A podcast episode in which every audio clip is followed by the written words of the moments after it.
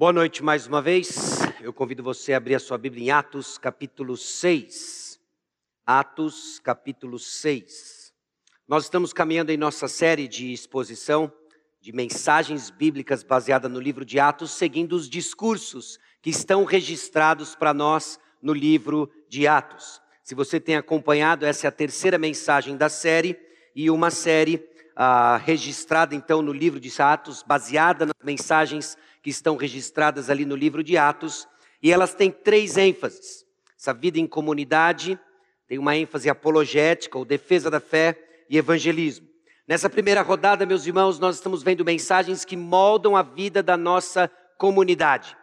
É isso que nós temos visto, vimos na semana passada, quando a igreja se reúne para a tomada de uma decisão importante, e hoje nós vamos ver como ela se reúne para resolver um problema importante como essas mensagens moldam a vida da comunidade. E a nossa ideia, o nosso objetivo com essas mensagens é justamente sermos lembrados do que deve moldar a nossa comunidade. Como nós nos portamos, quem nós nos denominamos ser, Igreja do Senhor, o que nos propomos a fazer. Cada uma dessas mensagens traz uma contribuição importante que nos ajuda a entender quem somos e o que devemos fazer. É com base nisso que, há algumas décadas atrás, a nossa igreja forjou uma visão, uma declaração de quem nós queremos ser, uma comunidade viva, relevante em nossos dias, resgatando biblicamente a igreja de Atos 2. E isso, obviamente, nos aponta para o que nós queremos fazer: alcançar pessoas com as boas novas do Evangelho, tornando-as verdadeiros e frutíferos discípulos de Jesus Cristo. O que nós vamos ler em Atos capítulo 6 vai seguir a seguinte sequência de ideias. Logo ali no versículo 1, nós vamos ver que a igreja estava crescendo. E com o crescimento surgiu um problema e uma reação ruim. Aquela igreja de Atos capítulo 2, aquela igreja de Atos capítulo 2 e a sua doce, singela, sincera comunhão, agora cresceu, é bem possível, e alguns estudiosos suspeitam de que essa igreja não tem só 3 mil, passou para 5 mil e deve estar beliscando próximo dos 20 mil. Então, problemas estão surgindo. E a resposta a esse problema que surge não foi nada bom. Nós vamos ver também que os doze apóstolos convocaram a comunidade e apresentaram uma solução. Era um grupo de doze, um ficou pelo caminho, Judas Iscariotes, ele foi substituído por Matias. Agora, esses doze exercem e servem a comunidade com liderança e trazendo para eles uma solução a este problema que surgiu e essa resposta ruim no meio da comunidade. Depois, nos versículos 5 e 6, nós vemos que a comunidade atendeu a solução proposta e agiu para escolher um grupo de homens. Grupo que traria um auxílio para solucionar o problema apresentado na igreja, na comunidade. A igreja, então, torna a crescer de forma surpreendente em número e convertidos. Número surpreendente e convertidos surpreendentes também. Então vamos ler o texto e assim nós entramos para ouvir o que o Senhor tem para nós em Atos capítulo 6, versículos 1 a 7. Ora, Naqueles dias, multiplicando-se o número dos discípulos, houve murmuração dos helenistas contra os hebreus, porque as viúvas deles estavam sendo esquecidas na distribuição diária. Então, os doze convocaram a comunidade dos discípulos e disseram: Não é razoável que nós abandonemos a palavra de Deus para servir às mesas. Mas, irmãos, escolhei dentre vós sete homens de boa reputação cheios do espírito e de sabedoria, aos quais encarregaremos deste serviço. E, quanto a nós, nos consagraremos à oração e ao ministério da palavra. O parecer agradou a toda a comunidade. E elegeram Estevão, homem cheio de fé e do Espírito Santo, Filipe, Prócoro, Nicanor, Timão, Pármenas e Nicolau, prosélito de Antioquia. Apresentaram-nos perante os apóstolos e estes, orando, lhes impuseram as mãos. Crescia a palavra de Deus e em Jerusalém se multiplicava o número dos discípulos, também muitíssimos sacerdotes obedeciam à fé. Vamos orar mais uma vez?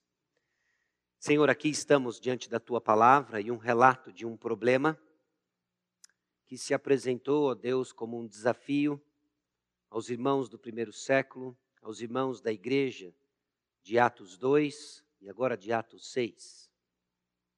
Certamente, ó Deus, tem lições para nós ao aprendermos mais sobre o funcionamento do corpo de Cristo, a importância, ó Deus, de nos organizarmos de maneira estratégica e sábia no cumprimento da missão que o Senhor nos deu.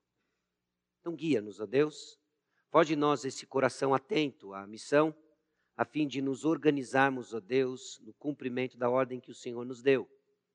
Na certeza, ó Deus, de que Jesus Cristo está cumprindo sua promessa, através do Espírito Santo na instrumentalidade da igreja, e no nosso caso, Igreja Batista Maranata.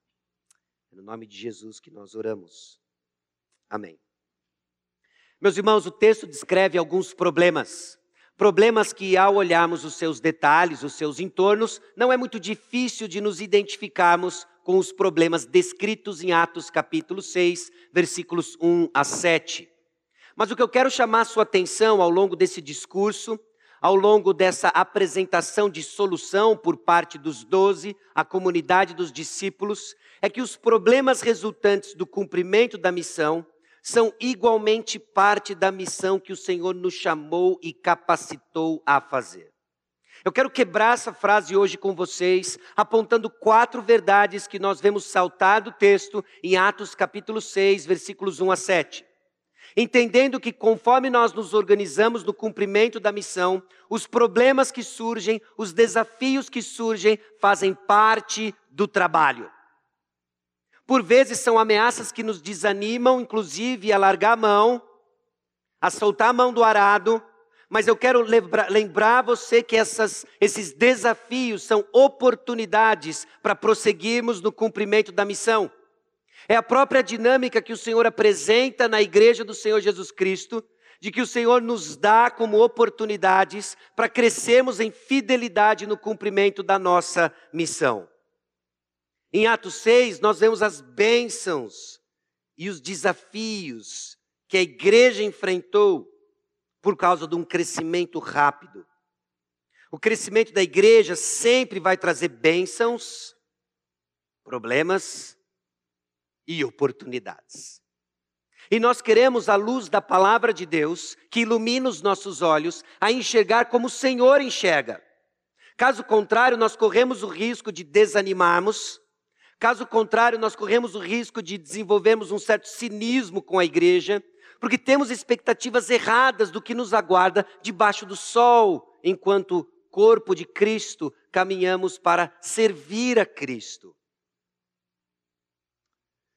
Meus irmãos, com base nisso, então, nós vamos ver essas quatro verdades que nos ajudam a enfrentar os problemas do crescimento da comunidade dos discípulos. O primeiro deles é o seguinte: nós encaramos com alegria o crescimento da igreja por causa do Evangelho. Nós vemos a igreja do Senhor Jesus Cristo crescendo ao longo do livro de Atos, e com base na confiança no Senhor, o Senhor da igreja, nós podemos receber a notícia do crescimento com alegria, ainda que venham inúmeros desafios. Nós não vamos desprezá-los, mas com confiança no Senhor, receber esses desafios com alegria. Note o versículo 1 e o versículo 7. Ora, naqueles dias, multiplicando-se o número dos discípulos. Versículo 7. Crescia a palavra de Deus, uma expressão tanto quanto até sinônima desse progresso do evangelho. Se multiplicava o número dos discípulos. Também muitíssimos sacerdotes obedeciam à fé. Irmãos, o livro de Atos, Lucas, movido pelo Espírito Santo, retrata para nós o crescimento da igreja. E o crescimento da igreja como resposta à promessa de Jesus Cristo à igreja. A promessa que ele deu aos doze, doze menos um, depois doze mais um.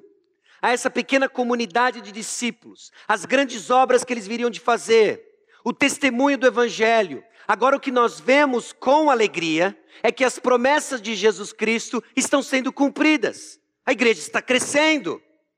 Então, nós temos que encarar isso de uma maneira positiva, temos que encarar isso com alegria. Mas crescimento da igreja nos leva a reações diferentes. Somos diferentes, vemos coisas diferentes. É natural que alguns veem a igreja crescendo e respondem com alegria. É a missão sendo cumprida. Nós vemos pessoas se rendendo aos pés de Jesus Cristo. E eu acho que não era muito diferente em Atos capítulo 6, em Atos capítulo 2, capítulo 4 e todo o livro de Atos. Quando pessoas se alegravam em ver pessoas que antes serviam deuses pagãos e estavam ah, saturados de idolatria, agora confessando Jesus Cristo como Senhor e Salvador, havia alegria. Mas havia também e existe uma reação de preocupação, porque crescimento traz desafios. E se não olharmos para esses desafios com a seriedade necessária, podemos pôr em xeque a missão que o Senhor nos deu e deixaremos de desfrutar da alegria de ver pessoas se ajoelhando diante de Jesus Cristo. São reações diferentes.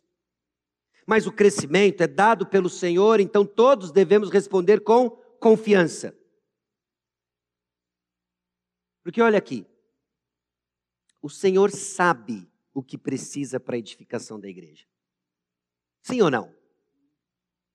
Podemos confiar de que o que está acontecendo está nas mãos do bom pastor, supremo pastor, conduzindo a igreja nos seus propósitos para o bem da igreja e para a sua própria glória?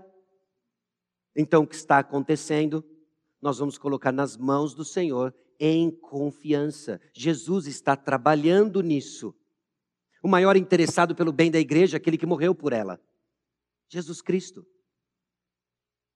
Apocalipse capítulo 7, versículo 9 diz assim: Depois dessas coisas, vi e eis grande multidão que ninguém podia enumerar, de todas as nações, tribos, povos e línguas, em pé diante do trono e diante do cordeiro, vestidos de vestiduras brancas, com palmas nas mãos. Apocalipse pinta para nós a consumação da história a consumação dos séculos com uma grande multidão. E Deus sendo honrado, glorificado por essa multidão. Então, que nós desfrutamos hoje, experimentamos com o crescimento da igreja, com pessoas se rendendo aos pés de Jesus, é apenas um vislumbre daquilo que nós vamos gozar por toda a eternidade. Louvando o Senhor na diversidade, mas em unidade nós devemos encarar com alegria o crescimento da igreja por causa do Evangelho. É óbvio que nós queremos um crescimento centrado no Evangelho e não um inchaço. E por mais que aparentemente, externamente, as coisas sejam difíceis de discernir, existem alguns sinais, existem alguns guarda-reios que nos ajudam a enxergar um crescimento saudável, centrado no Evangelho, versus um inchaço. Crescimento centrado no Evangelho é como resposta à pregação do Evangelho. A passagem imediatamente anterior ao capítulo 6 descreve a prática da igreja, a prática diária da igreja. Acompanhe comigo Atos capítulo 5, versículos 40 a 42.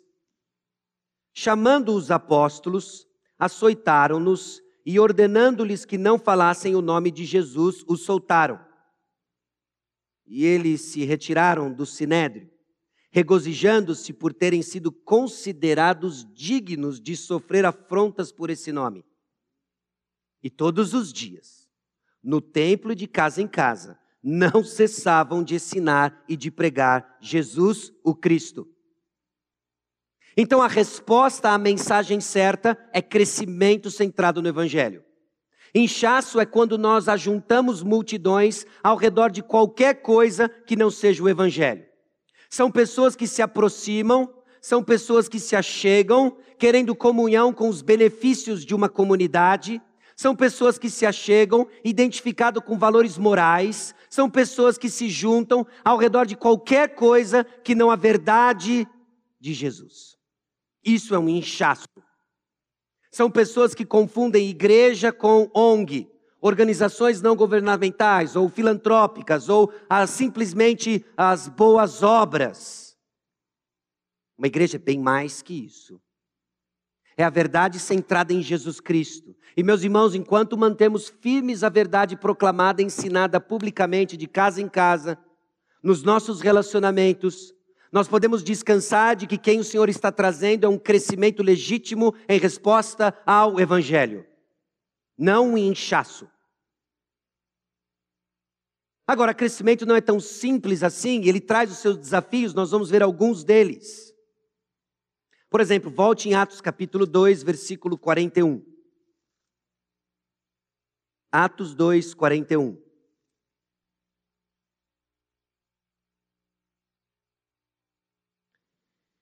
Então os que lhe aceitaram a palavra foram batizados, havendo um acréscimo naquele dia de quase 3 mil pessoas. Meus irmãos, nós de cara já teríamos um enorme problema nessa circunstância, não é? Nem num dia onde nós temos um pouco mais de cadeiras vagas em função do retiro de homens, seria suficiente para resolver este problema em particular. Atos capítulo 2, versículo 47 louvando a Deus e contando com a simpatia de todo o povo, enquanto isso acrescentava-lhes o Senhor dia a dia os que iam sendo salvos. Deus continua acrescentando. 4, 4. Capítulo 4, versículo 4. Muitos, porém, dos que ouviram a palavra aceitaram, subindo o número de homens a quase 5 mil. 5, 14. E crescia mais e mais a multidão de crentes tanto homens como mulheres, agregados ao Senhor. Era três, foi cinco, certamente é mais que cinco, que continua crescendo. 9,31, agora um pouco além da nossa passagem de hoje, mas ainda o mesmo padrão.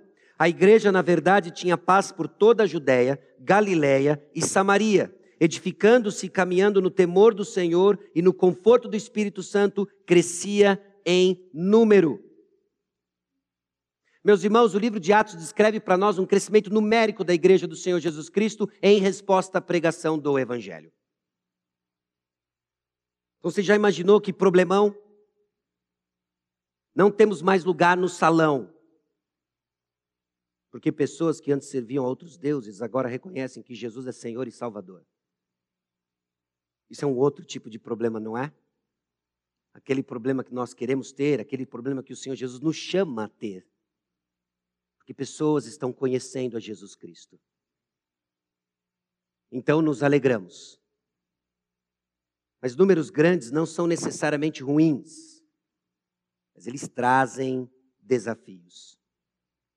Devemos então esperar problemas com o crescimento da igreja. Atos capítulo 6, versículos 1 a 7 apontam alguns desses eventuais problemas com o crescimento da igreja, com a bênção do Senhor, pessoas respondendo ao Evangelho, vão surgir problemas. O primeiro deles é que nem todo crescimento é um crescimento puro, que compromete a ordem. Ainda que sejamos ah, bem diligentes, estamos nos esmerando na pregação pura do Evangelho, pessoas vão se aproximar não como resposta ao Evangelho. Este é um problema que aparentemente está na igreja, que está no meio da igreja desde Atos capítulo 2. É o trigo e o joio. Difícil de perceber externamente. Aliás, nós temos até uma exortação de não nos metemos a separar. Difícil de discernir. Mas isso vai comprometer a ordem de pessoas que se aproximam, caminham conosco por um tempo, mas o tempo mostra que não necessariamente são dos nossos. Nem todo crescimento é um crescimento puro. Nós vemos isso logo no início de Atos, inclusive em Atos capítulo 5, como em resposta, inclusive, à, à visão que a igreja de Atos 2 tinha dessa vida em comum. Pessoas usam isso como meio de ganhos pessoais, de ganância. E o Senhor disciplina severamente isso, purificando a igreja. Nem todo crescimento, então, é ordenado. Então, os problemas práticos, eles surgem. Eles vão surgir. No caso aqui de Atos capítulo 6, é o cuidado das viúvas. E, meus irmãos, isso não era trivial, não é trivial até os dias de hoje. Abra comigo em Tiago, capítulo 1, versículo 27.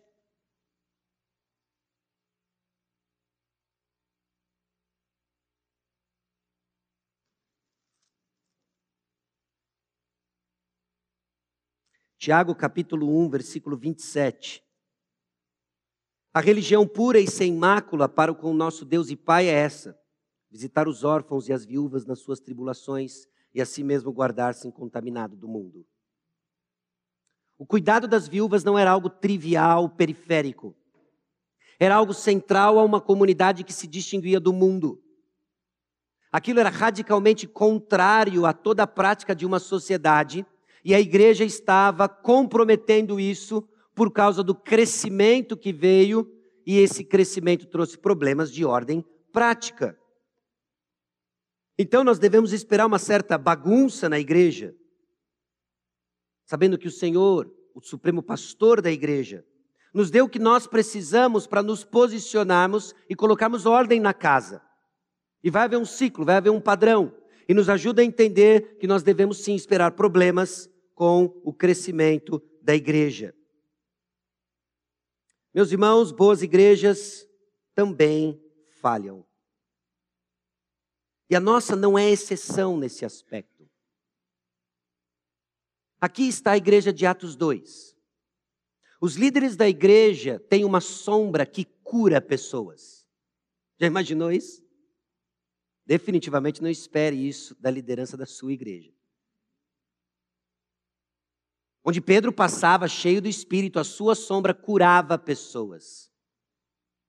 Uma igreja cujos homens que lá pregavam seriam os futuros escritores do Testamento, do Novo Testamento que eu e você usamos. Olha só. Os caras tinham um calibre. E ainda assim, a igreja tinha problemas. Alguns dos membros dessa igreja viram Jesus Cristo ressurreto e foram discipulados pessoalmente por ele. E ainda assim a igreja tinha problemas. Isso não é simplesmente para adotarmos um cinismo e quando vemos os problemas que nós enfrentamos, ah, mas é assim mesmo. Mas é para ajustar as expectativas, porque tem alguém, tem pessoas no nosso meio, alguém, tá certo? Tenho nenhum nome na cabeça não, mas pessoas do nosso meio ficam extremamente frustradas quando não experimentam a igreja gloriosa, imaculada, sem pecado. Então espere problemas. Espere problemas, se prepare para eles. Mas se prepare com a certeza de que existem soluções em Cristo Jesus. Essa faz a enorme diferença. Bom, os problemas práticos surgem e nem todos os problemas são tratados de forma piedosa. Porque a resposta desses irmãos aos problemas surgindo de ordem prática no cuidado das viúvas foi do quê? Veja o versículo 1. Houve murmuração dos helenistas. E não é assim. De novo, voltando, que igreja nós estamos falando? A igreja dos apóstolos, cuja sombra cura, a igreja dos apóstolos que ensinam e que futuramente serão escritores do Novo Testamento, a igreja cujos membros foram discipulados pessoalmente, alguns deles por Jesus Cristo, e eles estão murmurando. Eles estão murmurando. Nossa tendência, por vezes, é achar que murmuração é algo muito trivial. Mas murmuração, meus irmãos, coloca em risco a unidade da igreja. A murmuração coloca em risco a unidade da igreja. Filipenses capítulo 2, versículos 14 e 15 diz o seguinte: Fazei tudo sem murmurações nem contendas, para que vos torneis irrepreensíveis e sinceros, filhos de Deus inculpáveis no meio de uma geração pervertida e corrupta, na qual resplandeceis como luzeiros no mundo. Quando respondemos aos problemas que devem ser esperados com o crescimento da igreja, com murmuração, nós estamos contribuindo para a divisão da igreja. Irmãos, irmãos, nós estamos falando de problemas de todos os tipos. Desde coisas bem triviais, do tipo igreja crescendo e você com dificuldade de estacionar no seu lugar preferido. E você reclama. Essas pessoas ficam sendo salvas aí, aí fica atrapalhando meu lugar. Vem de Uber, meu. É? ou até mesmo os desafios que nós vamos enfrentar, estamos enfrentando em termos de salas de aulas. Senhor, salve pessoas, mas que elas não venham com crianças, não cabe mais. E respondemos então com murmuração. Murmuração às bênçãos que o Senhor tem trazido em cumprimento às suas promessas dadas à igreja. E ficamos surpresos que agora a gente fica pregando o evangelho, as pessoas ficam se convertendo. Nossa, meu. Como é que você tem respondido aos desafios que o crescimento impõe sobre nós? Estamos falando dos periféricos, né? E existem outros. Então a igreja aqui em Atos capítulo 6 parece que responde de uma maneira diferente. Olhando sim a tendência de uma resposta ruim aos desafios, às bênçãos do crescimento, os apóstolos lideram a igreja a uma compreensão diferente, a uma solução diferente. As ações que nós vemos a igreja tomando aqui em Atos capítulo 6, de proteger a unidade da igreja. Diante dos desafios que chegam, meus irmãos, nós precisamos estar atentos para proteger a unidade da igreja. A unidade da igreja parece ser a menina dos olhos do Senhor. Nisso conhecerão que sois meus discípulos, se tiverem amor uns com os outros. Essa unidade que foi conquistada, que foi forjada pelo sacrifício de Jesus, nós somos chamados a preservar. E os apóstolos vendo aquela murmuração, a disputa, comparação, inveja que acontecia entre as viúvas, por que, que aquelas são melhores cuidadas do que nós? Eles começam a murmurar. Então os apóstolos agem para proteger a unidade da igreja. Nós temos que estar atentos a isso. E vamos ser francos, nós não sabemos o que nos aguarda. Pode ser que daqui a alguns meses seja extremamente irrelevante a forma como estamos entendendo o ato 6, no sentido da aplicação para a nossa realidade. Pode ser que atingimos o pico do nosso crescimento e a partir de agora nós vamos minguar e Deus vai nos dispensar. Eu não sei. Mas a realidade é que nós temos que estar atentos à unidade da igreja, frente aos desafios e pressões que surgem pelas transformações que o Senhor tem nos dado. A igreja, diante desses problemas, também se organiza para atender às necessidades crescentes. Uma coisa era cuidar de viúvas num grupo de 120. A outra coisa era cuidar das viúvas num grupo de 3 mil, depois de 5 mil e agora beirando os 20 mil sem planilha Excel, WhatsApp, aplicativo, telefone. Sabe-se lá como eles se organizavam para cuidar, mas o ponto era: se viraram para. As necessidades crescem, agora desafios novos surgem, e qual deve ser a nossa resposta?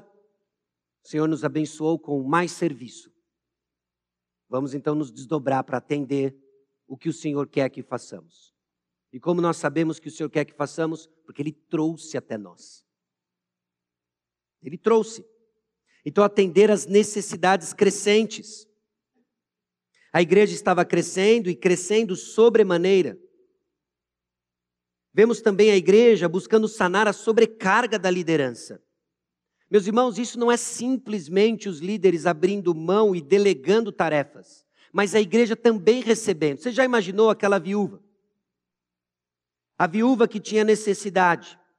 E Pedro, aquele da sombra que cura, trazia para ela a provisão diária que ela tanto precisava.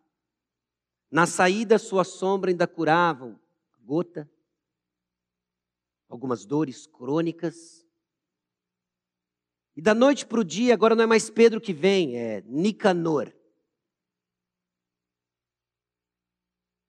E Nicanor vem para servir essa viúva. Ah, não. Eu quero Pedro. Não pode ser Nicanor. Tá bom, então, que tal Prócoro? Não. Pedro. Eu quero Pedro. Tanto os apóstolos entendem agora o que deve ser priorizado para a sobrevivência da igreja, o progresso da missão da igreja, como a igreja entende também que adaptações vão ser necessárias. sanando a sobrecarga da liderança para que prioridades estejam estabelecidas e seguradas, evitando e lidando então com críticas.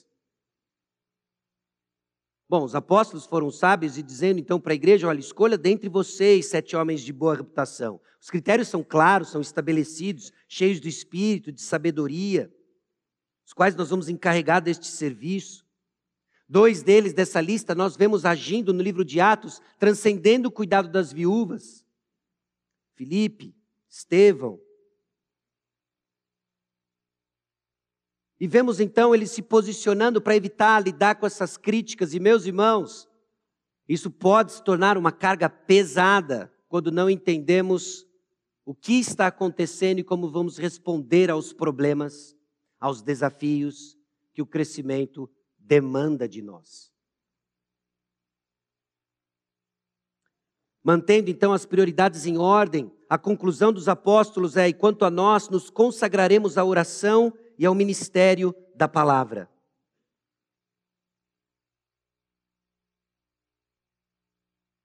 Meus irmãos, não é simplesmente que os apóstolos não queriam se envolver com um serviço que estava abaixo deles. Tem nada a ver com isso tem a ver com o fato de que eles vão exercer fidelidade na função que eles têm, dentro do corpo, dentro da comunidade. Entender isso os ajuda, entender isso ajuda a comunidade a justamente proteger algo que é vital para o crescimento da igreja e para a fidelidade da igreja, que é a palavra. O ministério da palavra. Não são todos que vão ser encarregados com o ministério da palavra mas são todos que têm a responsabilidade de protegê-lo. Então a igreja agora se organiza de tal forma que o ministério da palavra é preservado. Porque enquanto a palavra estiver sendo ministrada, pregada, ensinada, aconselhada, a igreja mantém o pulso. Ela mantém a sua vida. Porque essas são as palavras que dão vida. Então nós temos que nos organizar de tal forma que o ministério da palavra siga protegido mantendo então as suas prioridades em ordem, tanto a oração quanto o ministério da palavra, compartilhando o ministério. O que nós vemos aqui, obviamente, são os apóstolos abrindo mão de uma atividade, encarregando outros a oportunidade, o privilégio de servir. Existe tanto pessoas que se apresentam quanto pessoas que abrem mão. E nós somos dos dois. Talvez o seu desafio hoje seja se apresentar para o serviço. Talvez o seu desafio hoje seja abrir mão do serviço. Para que outros compareçam. Para que outros façam o que? O que todos nós estamos fazendo em posições diferentes, preservando o ministério da palavra. Para quê? Para que ela continue salvando pessoas, edificando vidas e Jesus Cristo é glorificado assim. Amém? E avançando a missão enquanto administravam as pessoas. Seria o máximo se a gente pudesse pausar certas coisas e problemas. Mas a vida é dinâmica demais, o ministério é dinâmico demais. As coisas acontecem. Mas enquanto temos nossos olhos fixos em Jesus Cristo, enquanto nós entendemos o que Ele quer de nós, tanto do que nós queremos ser e fazer, nós seguimos. Seguimos fiéis na tarefa que Ele nos deu. E para isso nós precisamos nos organizar. Somos chamados então a uma administração eficiente, enquanto buscamos avançar de forma fiel na proclamação do Evangelho em nossa comunidade e entre as nações. Isso toca então em quem nós somos e o que nós fazemos. De que agora nos cabe crescer e dar passos. Crescer em nossa comunicação, crescer em nossa administração, crescer em nossa organização, entendendo que não são atividades periféricas, mas servem um propósito maior, que é o que? Preservar o ministério da palavra. Os apóstolos se organizam então de tal forma a preservar essa atividade, a igreja responde, todo mundo entende o que está acontecendo, então a palavra continua sendo pregada e pessoas continuam sendo salvas. Agora, o que você acha que acontece quando a palavra continua sendo pregada, pessoas continuam sendo salvas, a igreja continua crescendo? O que, que acontece? Mais problemas. O grupo vai ser insuficiente daqui a um tempo. Outras soluções vão ter que aparecer. E aí a gente joga a toalha e diz: está vendo? Não adianta. Lógico que adianta. Para-se de novo, busca o Senhor em oração, toma atitudes, se reorganiza e bola para frente. Meus irmãos, nós devemos esperar problemas com o crescimento da igreja. E os problemas, eles são resolvidos com prioridades ajustadas pelo evangelho. Problemas não são resolvidos com instintos ou justiças pessoais. Essa forma como nós respondemos aos problemas. Os problemas vêm, você talvez tenha uma intuição forjada ao longo do tempo, de experiências, de aprendizado. E nós respondemos aos problemas muitas vezes com instintos, com um, um desejo por justiça pessoal. Isso não resolve problemas, isso só cria mais problemas. Existe um ponto de partida diferente. O ponto de partida dos apóstolos é claramente a palavra de Deus, uma compreensão da missão que foi dada, as qualificações para que essa missão seja alcançada, executada. Problemas então são tratados com base na palavra, na palavra de Deus, que descreve e prescreve soluções. E dois elementos não podem ser comprometidos no sentido de colocá-los, ameaçá-los que é a oração e que é a palavra de Deus, o ministério da palavra de Deus. Bom, volte comigo em Lucas capítulo 5, versículo 16.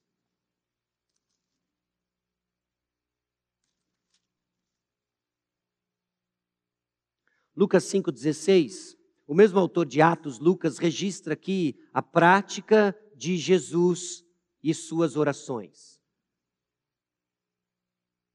Ele, porém, se retirava para lugares solitários e orava. Capítulo 6, versículo 12. Naqueles dias, retirou-se para o monte a fim de orar e passou a noite orando a Deus. Capítulo 9, versículo 18. Estando ele orando à parte, achavam-se presentes os discípulos a quem perguntou: Quem dizem as multidões que sou eu? São três passagens espalhadas no livro de Lucas, no Evangelho de Lucas, que retrata a importância e relevância que Jesus colocava na prática da oração. Os apóstolos entenderam isso. Jesus, Rei dos Reis, Senhor dos Senhores, dedicava tempo em oração. Os apóstolos testemunharam isso, aprenderam isso e sabiam da vitalidade disso para o ministério da palavra. Nós precisamos preservar isso. Precisamos preservar a oração. Não só a oração, mas também o ministério da palavra. Atos capítulo 20.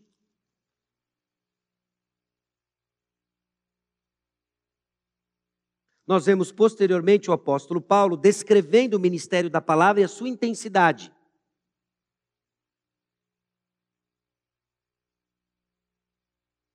Quando se encontraram com ele, disse-lhes: Vós bem sabeis como foi que me conduzi entre vós em todo o tempo, desde o primeiro dia em que entrei na Ásia, servindo ao Senhor com toda a humildade, lágrimas e provações que pelas ciladas dos judeus me sobrevieram.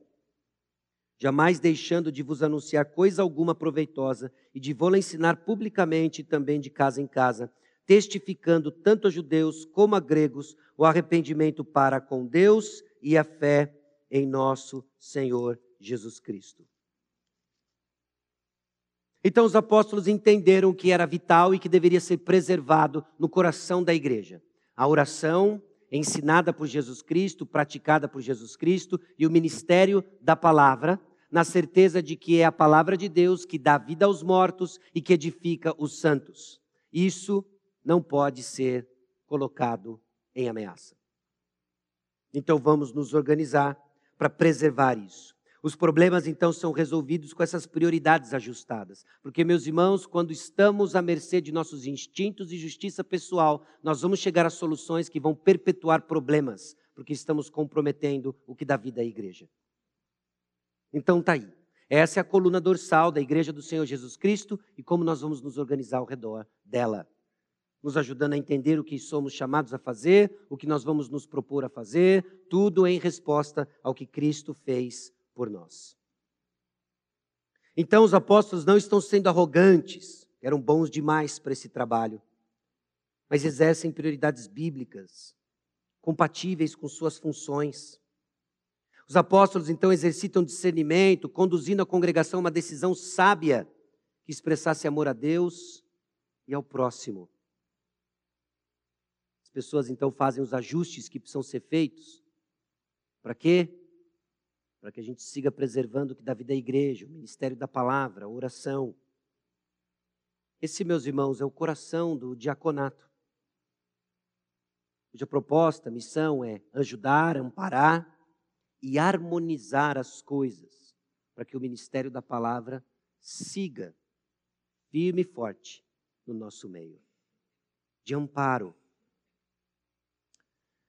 Bom, os problemas então são oportunidades de crescimento centrado no Evangelho. Os problemas que surgem, aqui volta aquela nossa frase inicial os problemas resultantes do cumprimento da missão são igualmente parte da missão que o Senhor nos chamou e capacitou a fazer.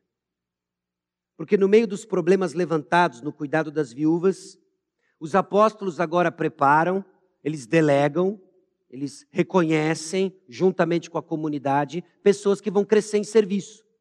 Você percebe como os desafios são também oportunidades para que soluções envolvam pessoas no processo em que elas mesmas estão crescendo à semelhança de Cristo Jesus.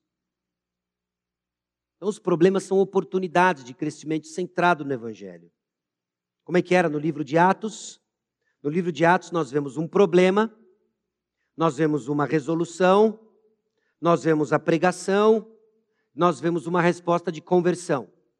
Conforme a igreja cresce, surgem mais problemas. Esse é o padrão que nós vemos em Atos. Esses problemas chamam a igreja para uma resolução, solução, que organiza a igreja para preservar a pregação, e em resposta à pregação, pessoas são salvas, a igreja cresce e surgem mais problemas. Então, esse é o padrão que nós vemos em Atos. Não muito diferente, meus irmãos, do que nós observamos no nosso dia a dia. E o que, que nós vemos no nosso dia a dia? a pregação da palavra de Deus. A pregação da palavra de Deus é sustentada pela oração dos irmãos, não só a oração daqueles que pregam, mas a oração daqueles que ouvem. Nós temos irmãos que incessantemente oram pelo ministério da palavra de Deus do nosso meio. É bem possível de que a sua vida seja edificada pelo ministério da palavra em resposta à oração de irmãos que gastam tempo orando por você. Você já parou para pensar nisso? Pode ser que você hoje está aqui, crente no Senhor Jesus Cristo, como resposta da oração de alguém que orou por você.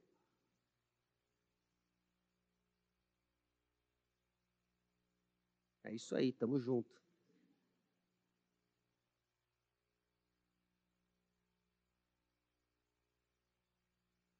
Fica. Ok, resolvido. Eu e o Cid Moreira.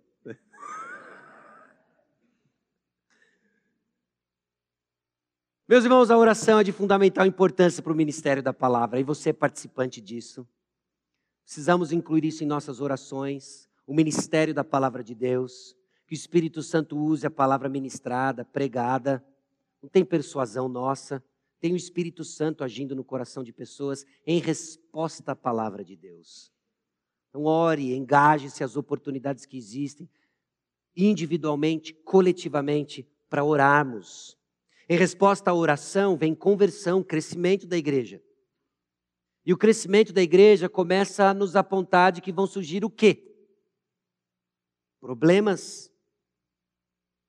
Cabe a nós nos antecipar aos problemas. Eu usei alguns exemplos aqui, baseados em fatos reais. As salas do Ministério Infantil estão pequenas. O berçário está pequeno. Vai precisar de triliche, berçário, triliche. Tem uma flor aqui na frente. Você quer, quer ficar assustado? Não deu tempo de pôr a segunda aqui na frente, que é real, vai ficar para o domingo que vem, vai ser mencionado, mas vai ficar para o domingo que vem. E nós vamos ter um problema. Nós vamos ter problema de que alguns vão navegar de uma forma diferente com relação a isso. Se você trabalha nesse ministério, você sabe que tem pais e tem pais, não é? Alguns vão reagir como eu posso ajudar, ser parte da solução. Alguns vão reagir como as viúvas helenistas com murmuração. Deus abençoe você, você é nosso irmão, nós vamos crescer como família, mas considere sua reação. Okay? Considere sua reação. Então os problemas vão surgir. Nós temos um estacionamento amplo, não tem? Enorme nosso estacionamento. Tolos são aqueles que acham que eles são infinitos. Ele está, é limitado, meus irmãos. Nós podemos incentivar os irmãos a virem de moto, vai ajudar. Ok? Vai ajudar bastante. Mas não vai resolver os problemas. Então nós vamos ter que chegar com soluções práticas. Nós vamos lidar com esses problemas, tanto logísticos, precisamos aprender a lidar com esses problemas de ordem pessoal. Pessoas chegam, o diaconato tem que absorver os membros novos, pessoas novas que chegam de diversos contextos, formas, maturidade. Algumas já chegam prontas para somar, outras nem tanto. Todas vão ser amadas, todas são importantes, todas são filhas de Deus e vão ser tratadas como tal, mas vão surgir problemas. E nós vamos ter que aprender a lidar com problemas. Tem a postura de, ó oh, vida aos céus. Que que tem igreja mais perto lá, cara. Que é longe. Que é longe. Bom, essa é uma forma de responder muito mal à bênção de Deus. E tem a forma de, puxa, tem coisas surgindo, nós vamos ter que aprender coisa nova, nós vamos ter que nos desdobrar, nós vamos ter que servir e crescer a semelhança de Jesus. Amém? Amém. E aí nisso nós vamos preservar o ministério da palavra, ela vai ser pregada, e o que vai acontecer em resposta à pregação? O que vai acontecer em resposta à oração? Pessoas vão converter. E aí, Puxa, o quinto andar do estacionamento ficou pequeno. Adiciona mais um andar, o andar Lucas. Nós vamos subindo, né? A gente pode pensar os andares, nome dos apóstolos, ou já dos nomes dos livros bíblicos, e já bem agressivo mesmo. O andar Gênesis ficou pronto, depois vem o Êxodo, aí a gente vai. A gente tem vários andares para fazer. Por quê, meus irmãos? Porque a gente quer ser grande. A gente quer ser do tamanho que o Senhor quiser que sejamos e responder de forma fiel. Se o Senhor tem para nós 480 membros para o resto das nossas vidas, amém. E nós vamos crescer fiel no ministério da palavra. Se aprover o Senhor de que a Igreja Batista Maranata vai se dispersar e nós vamos abençoar outros lugares e vamos ser memórias de um passado assustador, não é? O Senhor fez isso ao longo da história com outras congregações e igrejas. Nosso desejo é que isso não aconteça. Ou pode ser que o Senhor esteja nos preparando para trazer mais filhos dele, para vermos da bênção do Senhor. Qual é a sua preferência? Realmente não importa, né? Importa o que o Senhor quer para nós. Importa o que o Senhor quer para nós. Então, os problemas são oportunidades de crescimento centrado no Evangelho, eles servem então como oportunidades únicas para purificar a igreja e fortalecê-la os problemas vão vir. E nós vamos aprender e crescer com eles. Os desafios, então, são oportunidades para exercermos a missão dada por Deus. E o Evangelho pode transformar o coração mais duro que conhecemos. Particularmente, eu gosto demais do versículo 7. É um versículo que, por vezes, nos passa tão desapercebido.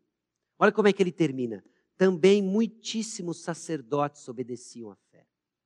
Dezenas de sacerdotes, centenas talvez em Jerusalém.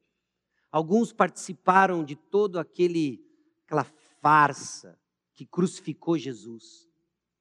Muitos deles estavam lá blasfemando Jesus no pé da cruz. Alguns dias depois, eles estão obedecendo à fé. Não tem coração duro mais duro que a poderosa graça do Senhor Jesus Cristo. Eu não sei quem o Senhor vai trazer. Eu sei que Ele já trouxe umas peças muito raras. Começaram em mim. Cristão, você faz parte dessa equipe. Não seja um espectador. Eu não sei o que o Senhor vai pedir para você, que vai ser sim um sacrifício, sair da sua zona de conforto, entender as dinâmicas da igreja, entender as formas diferentes como você vai receber do mesmo, o ministério da palavra, as interações no seu agrupe, as mudanças que surgem de relacionamentos para que outros aconteçam. E tudo isso faz parte da beleza que o Senhor está escrevendo e pintando no nosso meio. Por quê? Porque os problemas resultantes do cumprimento da missão, negócio de pregar e pessoas serem salvas, são igualmente parte da missão que o Senhor nos chamou e capacitou a fazer.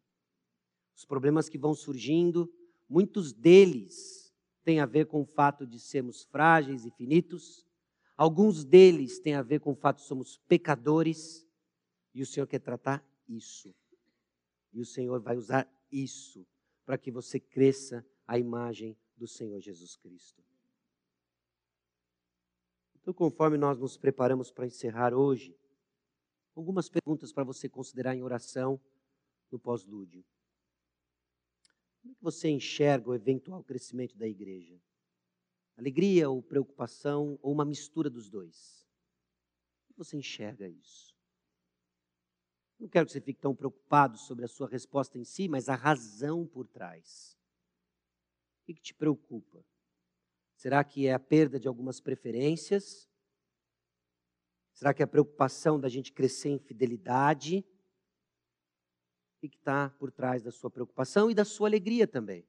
É alegria de fazer parte de algo que tem a ver mais com a edificação de um reino pessoal, de um orgulho pessoal, ou alegria de ver o nome do Senhor Jesus sendo conhecido.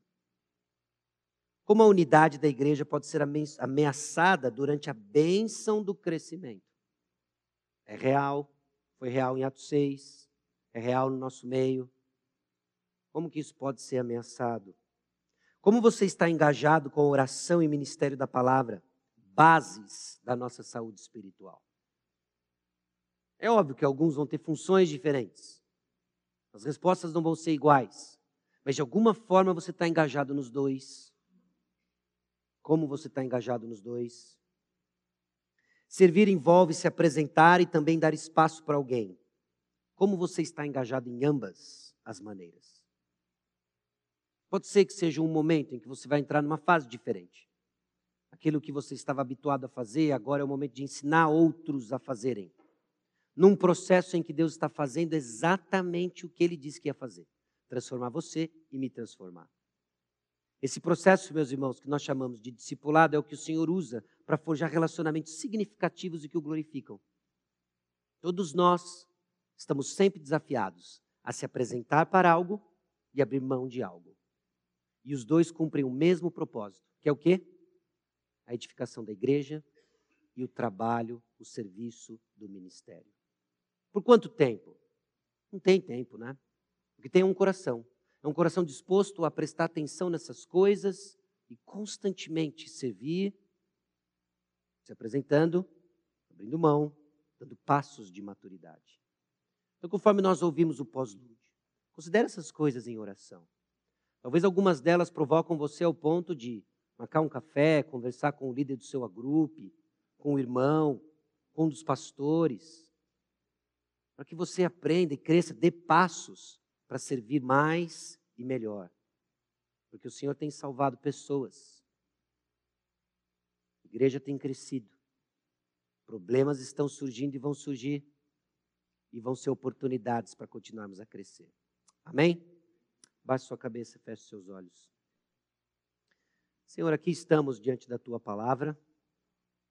E a certeza, ó Deus, de que o Senhor Jesus Cristo Supremo Pastor, sabe o que precisamos para o progresso individual e coletivo. Conceda-nos a graça, Deus, de preservarmos os valores, aquilo que mantém o pulso da igreja, a tua palavra, o engajamento em oração.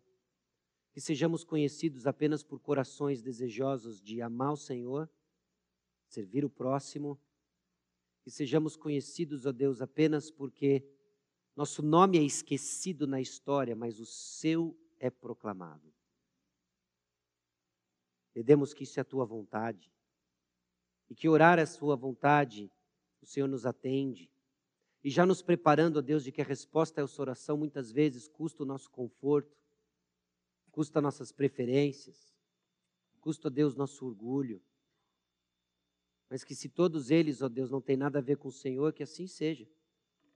Então cresçamos, ó Deus, no caráter de Cristo. Para honra e glória, ó Deus, o teu nome. É no nome de Jesus que nós oramos. Amém.